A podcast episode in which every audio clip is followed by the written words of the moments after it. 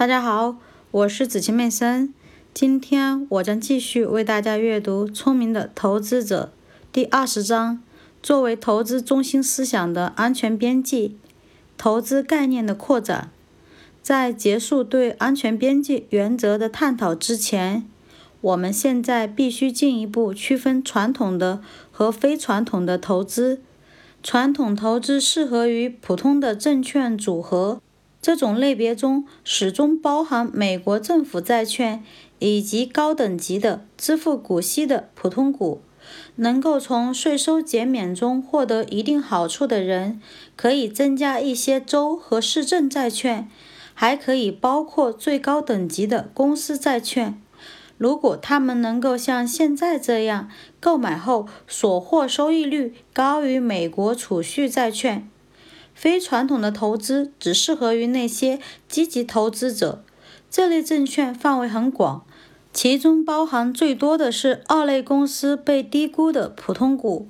我们建议其股价等于或低于其评估价值的三分之二时可以购买它们。此外，经常还有众多中等级别的公司债券和优先股可供选择。如果它们的售价非常低廉，可以按大大低于其应有价值的折扣价购买到。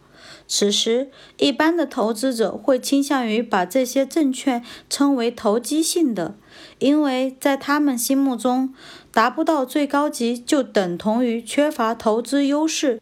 我们认为，足够低的价格能够使得质量等级一般的证券变成稳健的投资机会。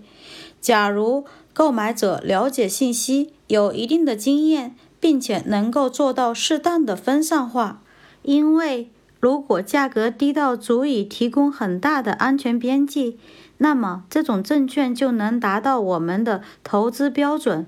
支持这一想法的最好的例子来自于房地产债券领域。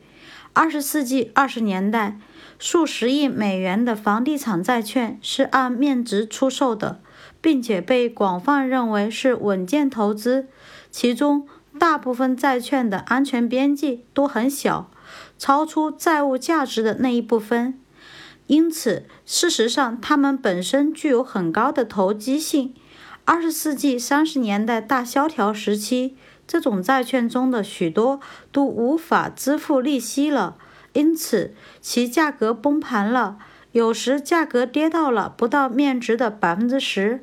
这一阶段，同样的一些投资顾问，他们以前向投资者建议按平价购买是一种安全的投资，又把这些债券看作是最具投机性和最没有吸引力的，而加以拒绝。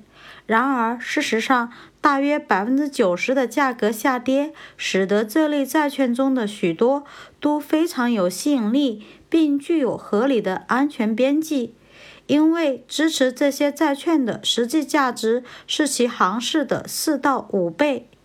人们一般所说的购买这些债券实际获得的大笔投机利润。并不能否认他们在很低的价格下具有实际的投资性。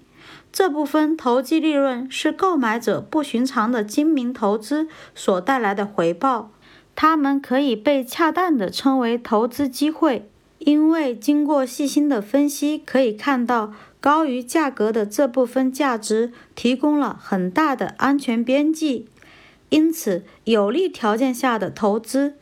我们前面说过，这组投资是导致证券投资新手出现严重亏损的主要原因。有可能给熟练的证券操作者提供许多良好的盈利机会，因为他们在日后以自己所认为的合理价格购买这些证券。我们对投资业务的定义中包含了所有的特殊情况。因为证券的购买总是取决于透彻的分析所做出的预测，将来所得到的结果要大于现在支付的价格。同样，每一种情况下都存在风险因素，然而这些因素已考虑在内，而且可以被分散化业务的总体结果所吸纳。把这种逻辑关系的讨论进行到极端的话，我们还可以建议，防御型投资业务可以这样建立起来：当价格处于历史最低水平时，购买普通股期权这样的一类证券所代表的无形资产价值。这个例子多少有些显得令人震惊。这些权证的全部价值取决于相关股票将来某一天上涨到超出期权执行价的可能性。现在它们不具备可行使的价值。然而，由于所有的投资都取决于对未来的合理预期。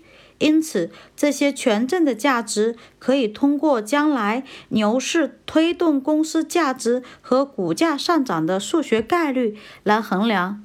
此类研究很有可能得出如下结论：在这种业务中的盈利要大大高于亏损，而且最终盈利的机会要大大高于最终亏损的机会。如果是这样的话，那么即使这种没有吸引力的证券也具有了安全边际。这样，一位非常积极的投资者就可以将股票期权业务包含在他的各种非传统投资之中。